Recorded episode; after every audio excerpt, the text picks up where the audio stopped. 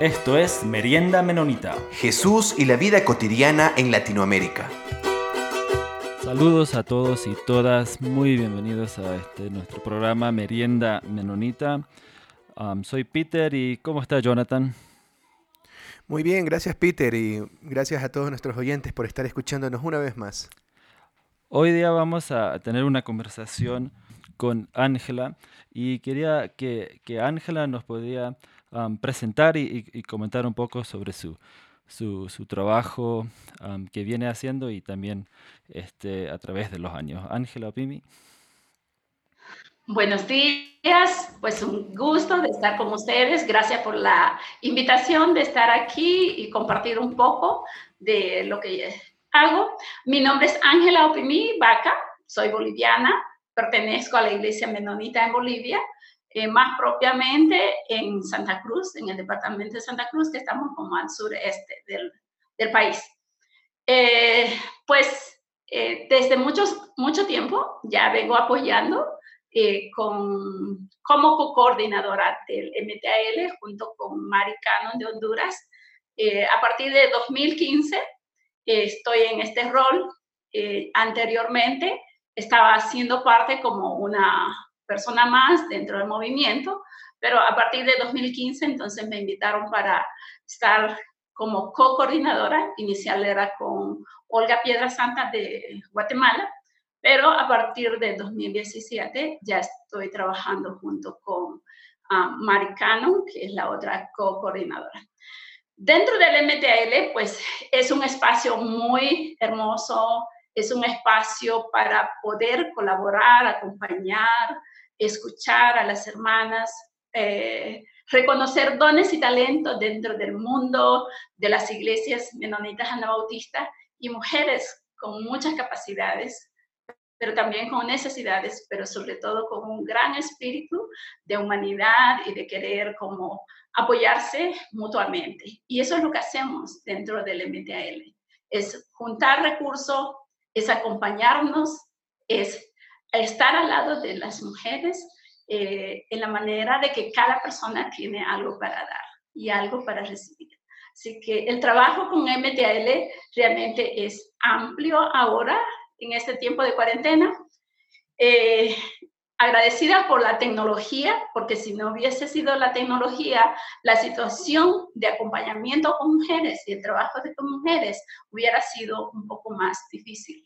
Ahora es un reto el estar en este tiempo, eh, aprender a usar la tecnología para poder seguir haciendo el trabajo que empezamos a hacer hace mucho tiempo. Dentro del, del movimiento, pues últimamente hemos realizado actividades eh, este, para ayudar en esta pandemia a que las mujeres puedan seguir haciendo que el trabajo ah, siga adelante y también ese acompañamiento aunque sea a la distancia, pero se siente muy personal. Eh, se han realizado diferentes actividades en este año. Eh, las más sobresalientes han sido una liturgia de oración que se hizo, este, donde pues todos participamos de los diferentes países. Y lo más hermoso entre esta actividad que le hicimos vía Zoom era como estar conectada eh, como una sola comunidad eh, cada uno en sus diferentes países y poder celebrar esa unidad en Cristo. Entonces, y junto a eso se han ido desarrollando otras actividades que también ah, hacen que somos parte de una familia grande, eh, una familia que es dinámica y queremos continuar mirando las opciones para que eso no se pierda, para que se contribuya desde donde estamos para eh, seguir viviendo y extendiendo el reino de Dios. También en otros lugares, aunque sea en una forma virtual, pero muy desde la, la visión esta de que somos unos en Cristo, eh, sabemos que espiritualmente estamos unidas y sabemos también que donde hay hermanas con mucho interés de seguir, con mucha capacidad, realmente es hermoso ver y ser parte de esa comunidad. Así que me siento muy, muy bendecida de ser parte del MTL y con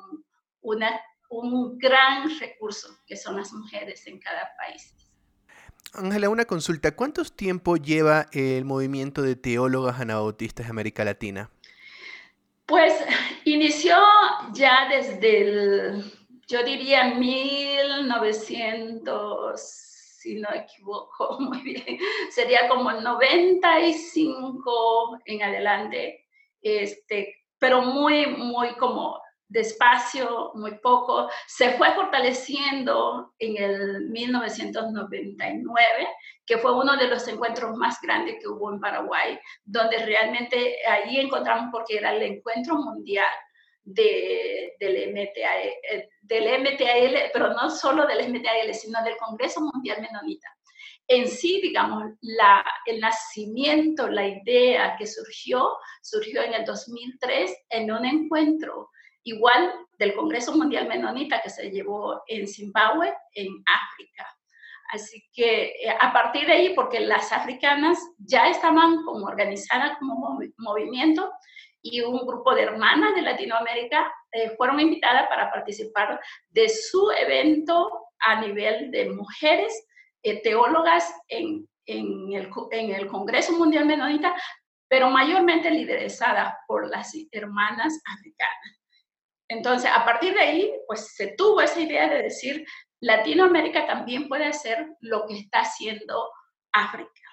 Entonces, eh, eso fue como la semilla y se fue eh, dando pasos hacia eso y después en el 99 eh, fue como que agarró mucho, mucha energía por el encuentro y pues ha seguido. Tenemos luchas, pero yo creo que en todo ese caminar hemos aprendido mucho y también hay más hermanas que se están identificando, hay más hermanas que ofrecen su recurso humano y también de conocimiento. Y queremos, pues sabemos de que hay mucho más para seguir cosechando, hay mucho más para caminar y hay mucho reto, pero también cuando miramos hacia atrás vemos mucho fruto y eso nos alienta.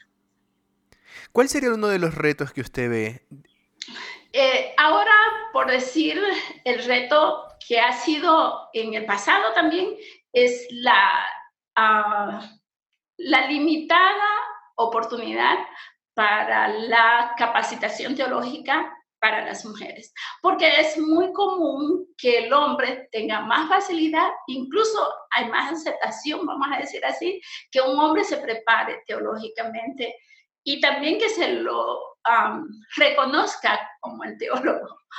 Y hay muy pocos, no digo que no hay, hay muy pocas mujeres que pueden tener esa misma oportunidad y también ese mismo reconocimiento. Entonces creo que eh, ha sido en el pasado y todavía es, y hay mucho para caminar en ese sentido. Entonces, la capacitación a nivel teológica y también el reconocimiento de, un papel, un rol más protagónico dentro de las iglesias en el rol de la mujer. Aunque en la práctica, si uno observa las iglesias, de seguro que va a haber más mujeres que hombres, pero eh, cuando hay en la estructura de todas las convenciones y de todas las iglesias, mayormente está representada por hombres. Entonces, todavía sigue siendo un desafío que la mujer esté este, tomando los mismos roles dentro de una estructura de las iglesias. Sí, Ángela, y este, volviendo un poco a lo que, lo que había hablado de, estos últimos tiempos, este, ¿qué ve que ha podido funcionar muy bien y, qué cosas quizás faltan para el, el, movimiento durante este, este tiempo de, Um, de, pandemia? Creo que para muchos y muchas, eh, la, la tecnología, por decir, es una de las cosas como todavía, vamos a decir, una cosa para seguir descubriendo. Eh, nosotros dentro del movimiento, incluso yo a nivel personal, estaba como muy enfocada a lo presencial, a lo que es más este, persona a persona, este, face to face, pero nos cuesta, nos cuesta ver de que la tecnología está ahí, pero nos da como miedo y, y lo hemos hablado dentro del movimiento, ¿no? Ahora con las actividades que hemos tenido, es como empezamos con semanas de anticipación diciendo, mire, en su teléfono en su computadora, ahí está ventanita, haga un clic ahí, ahí se le va a aparecer. Entonces, esta parte de capacitación a nivel tecnológico es algo que todavía nos asusta, pero me da mucho gusto que estamos como ahí caminando, aunque con un poco de temor, pero lo estamos haciendo. Y sabes que hay una gran alegría porque dentro del, del grupo de mujeres es cuando decimos, mira, aprendí esto, te lo puedo enseñar, ¿no? Eh, el otro día, por eso yo estaba en una reunión con unas hermanas y ellos me decían, ¿sabes hacer esto? Yo digo, pero no lo he hecho porque realmente no lo sé hacer.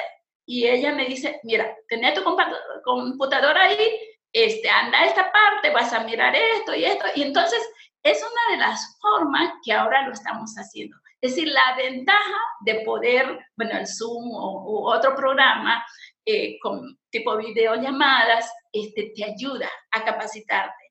Y eso como te hace sentir un poco más como con, con esa, decir, si es tan fácil, porque no lo hice antes? Entonces, eh, eso por una parte, estamos viendo de que nosotros, entre nosotras, las que saben un poquito más, poder enseñar a las que tienen, menos este, habilidades y capacidades para hacer. Y no es un monstruo una computadora o un sistema de comunicación electrónica, solo es que no habíamos visto la necesidad y también las herramientas que hay. Así que eso por una parte es como el desafío que tenemos y la otra parte que es un desafío, pero también es una oportunidad.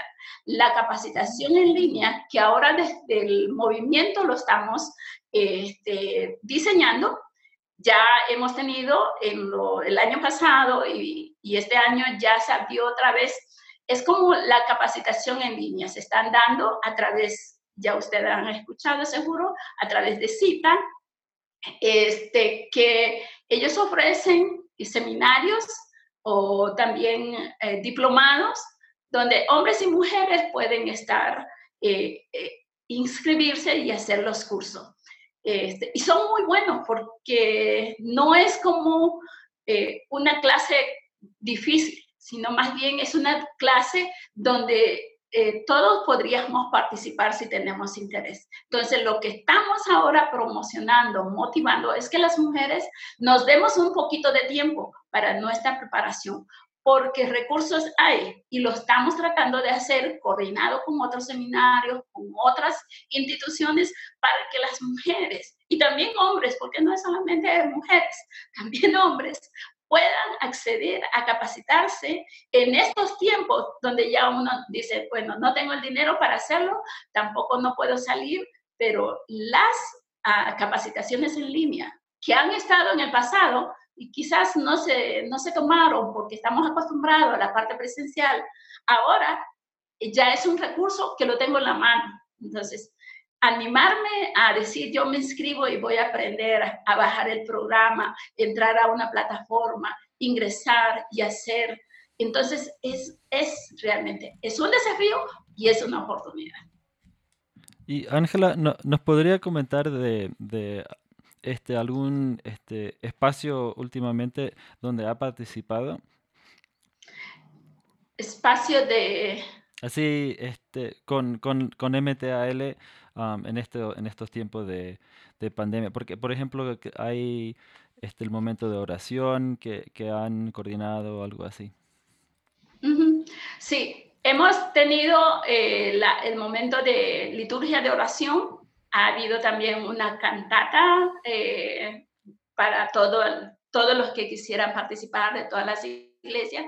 Recientemente ha habido una liturgia para niños este, donde yo he estado más partícipe, o sea, participando ahorita, tenemos un proyecto y estamos como trabajando duro, este, es un devocional para mujeres. Es decir, a través de ese tiempo de estar en casa, las, creo que todos, no solamente las mujeres, estamos eh, con un poquito más de tiempo, podemos eh, leer más, podemos hacer ensayo, podemos ah, incluso empezar a escribir y motivar.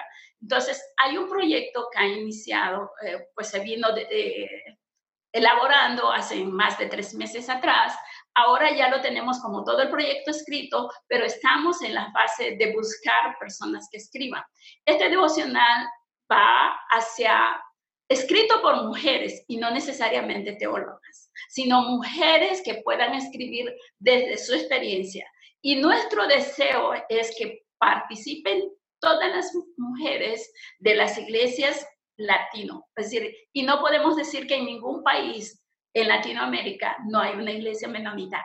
Hay en, toda la, en todos los países de, de Latinoamérica hay iglesias menonitas nautistas. Entonces queremos llegar a ellos con esta invitación a que mujeres puedan participar en escribir, aunque sea un devocional, y ser parte de ese proyecto. Entonces, en eso ahora estoy, bueno, estamos como coordinadora, hay un grupo que, que se está haciendo, que es una comisión, la Comisión de Educación dentro del movimiento, y estamos invitando a otras personas también que tienen un poquito más de experiencia de lo que es leer, editar, revisar. Entonces estamos en esa formación de grupos que puedan venir a colaborar para que este proyecto pueda salir para el próximo año 2021.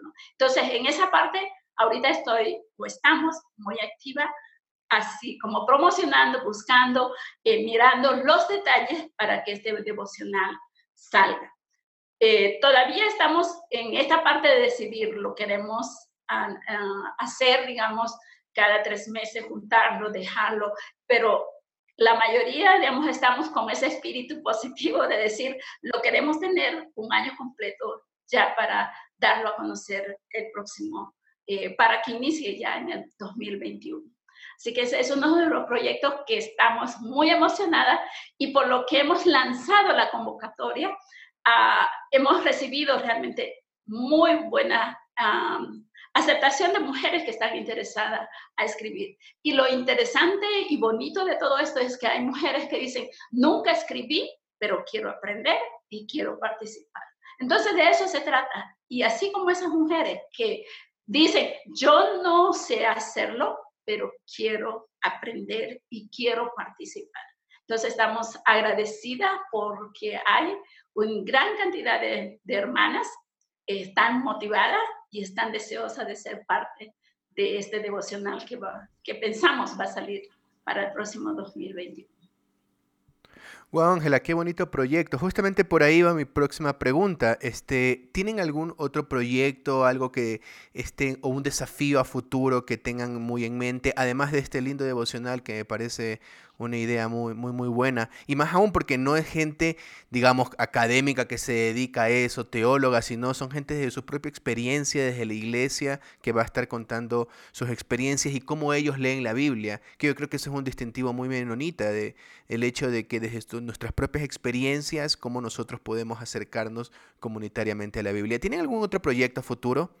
Eh, hay otros proyectos a futuro. Uno es continuar con la parte de capacitación en línea eh, en coordinación con CITA. Ahorita se está llevando un, diplomado que, se llama, que es hermenéutica bíblica. Ya inició hace dos semanas atrás.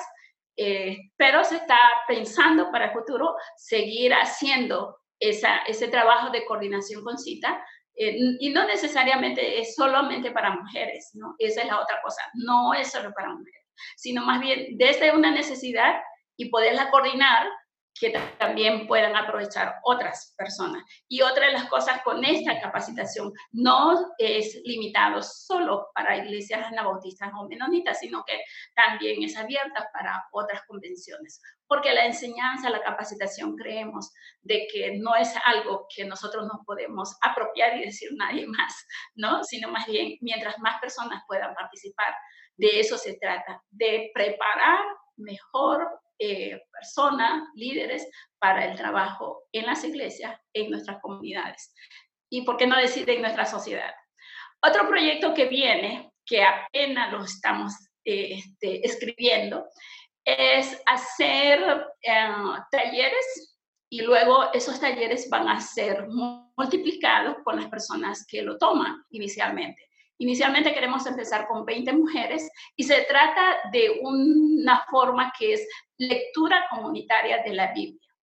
Eh, y eso también pensando que es volver a nuestras raíces. Nuestros primeros este, líderes o iglesias menonitas anabautistas mm, eh, hicieron eso, el caminar, el leer, el reflexionar la Biblia desde el, el, hermano, o sea, la comunidad, y no solamente esperar que el experto esté leyendo y explicando. Entonces, vamos a arrancar con este proyecto.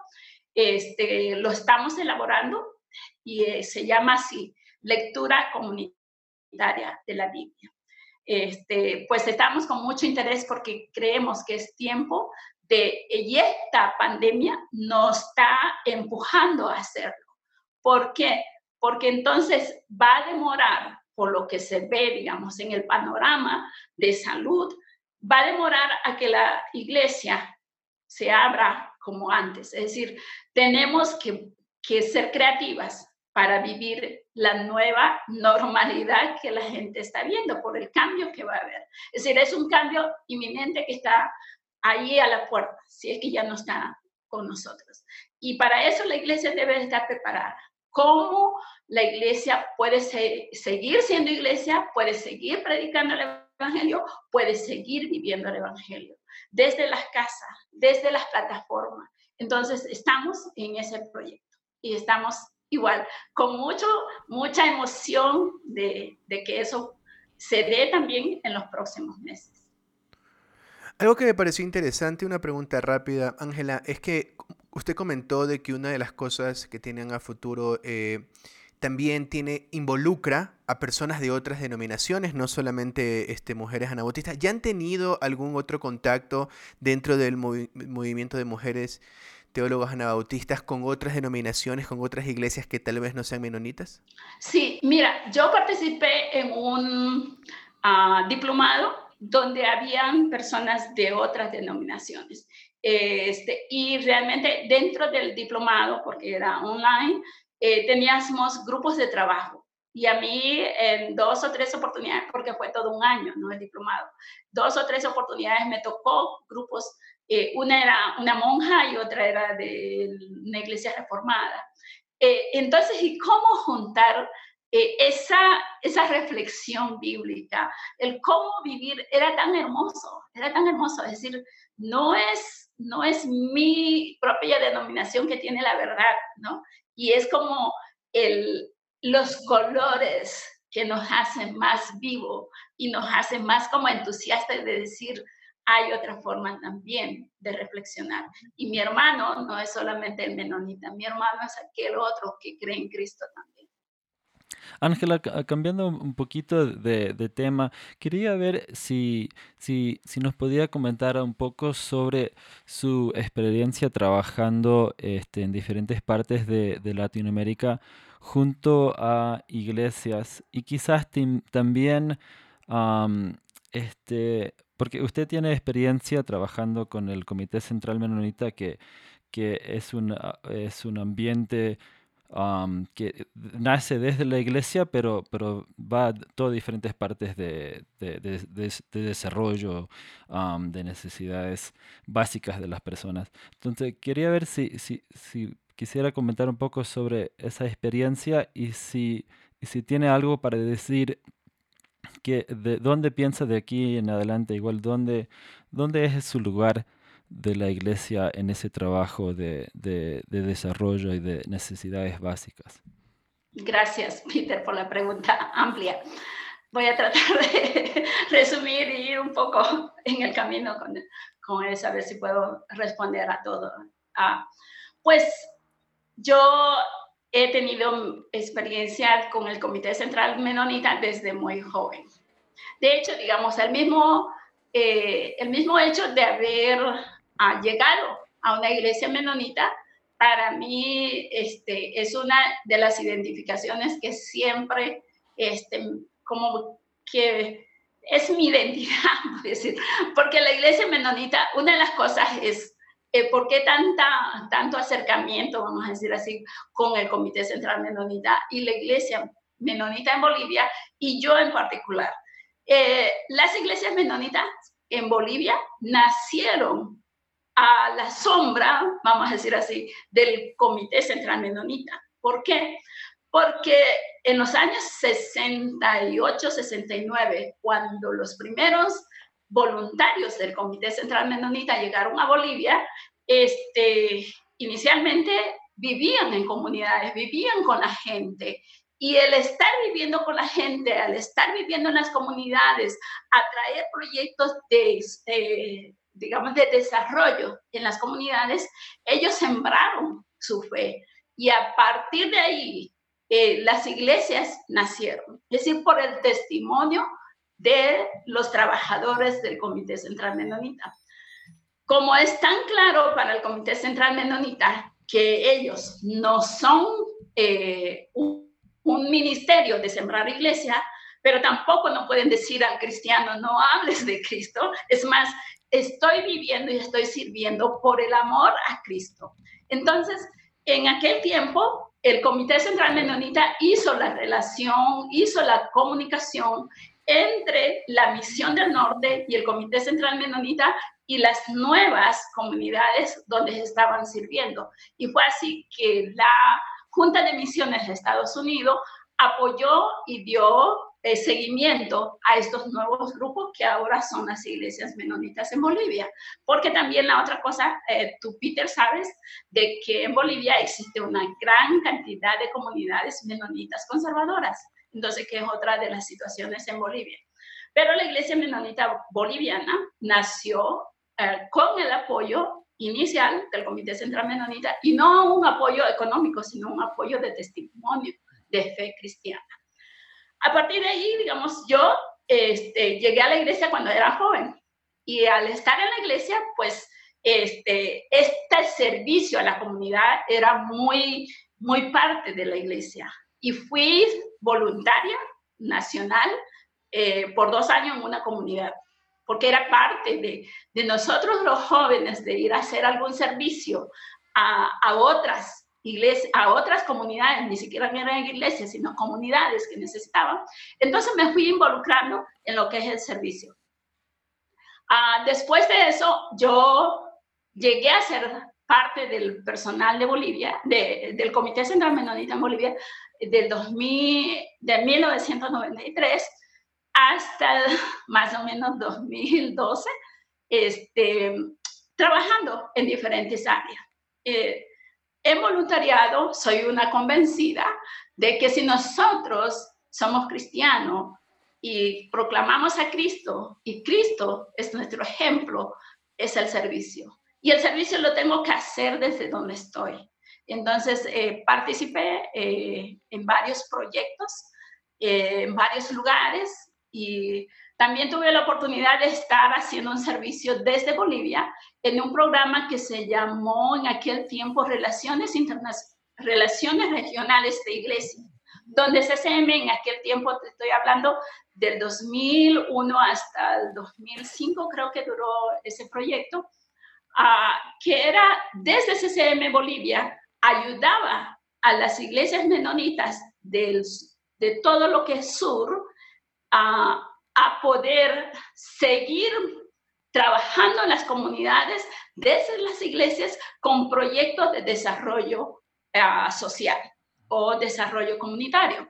Entonces, a través del, a través del CCM tuve oportunidad de conocer muchas iglesias en, en el sur y también en el centro. Eh, de trabajar esta parte de decir, yo como un miembro de la iglesia, Dios nos ha mandado a servir, a dar, a buscar. ¿Cómo desde mi posición como un hermano estoy caminando, ayudando, sirviendo a mi comunidad? Porque la vida cristiana no es estar en una iglesia de cuatro paredes, es vivir con mi hermano al lado y ver cómo ellos pueden llegar a tener una vida más saludable, a tener realmente mejores días. Y, cierto, mejores días es pues tener a Cristo como nuestro Salvador, pero también es cómo lo estoy diciendo, cómo lo estoy diciendo. Lo que significa entonces, en todo este tiempo he visto, he tenido la oportunidad de caminar junto a diferentes iglesias, a diferentes convenciones, y yo sé que la mayoría, la mayoría ha tenido ese gran deseo de poder, este, desde la iglesia, he tenido varias oportunidades también de poder eh, acompañar a líderes a mirar hacia afuera y no tanto hacia adentro de la iglesia. Este, es, algunas veces ha sido difícil, pero es tan lindo cuando comprendemos que el Evangelio no es solo para las cuatro paredes o para los que llegan a estar dentro de las cuatro paredes, sino más bien es allá donde el que no, el que no se siente como con las puertas abiertas está esperando. Este, el CCM ha hecho mucho de ese trabajo y yo estoy segura de que personas que participan en, en los proyectos de CCM, su vida cambia, de ver cómo es el, ese mandato, cómo es eso, vivir el mensaje de Cristo. Entonces, eh, a mí me ha impactado mucho y es lo que siempre trato de llevar, de enseñar, de predicar. Es que lo que nosotros sabemos, eso tenemos que hacer. Si yo puedo hacer algo y, y no lo hago, como dice eh, Mateo en su, en su Biblia, en, en, su versículo. Si sabes hacerlo bien y no lo haces, te es pecado también. Entonces es una gran motivación y me motiva mucho cuando sé que las iglesias están preocupadas por la situación de afuera y no tanto la situación de adentro de la iglesia de cuatro paredes. Sí, gracias Ángela. Este, Jonathan, no sé si hay algo para cerrar. Solamente agradecer a Ángela por todo su trabajo, eh, por el tiempo que nos ha dado el día de hoy para contarnos todos estos desafíos y todas estas bonitas experiencias y proyectos que tienen por delante. Entonces, muchas gracias Ángela por todo tu trabajo. Bueno, igual, mucho gusto de conocerte, Jonathan, y pues lo mismo, Peter, lástima que cuando estuviste yo no te conocí personalmente, pero ahí a la orden, cualquier cosa, estaré pendiente. Sí, gracias y también gracias a todos nuestros oyentes. Por favor, nos pueden escribir, nos pueden, este, podemos seguir la conversación en Instagram o por el correo y también gracias a la Red Menonita de Misión y al y de Mennonite para este, apoyar este espacio. Esto fue Merienda Menonita. Siempre estamos atentos a sus opiniones y preguntas y nos pueden escribir al info arroba meriendamenonita.com.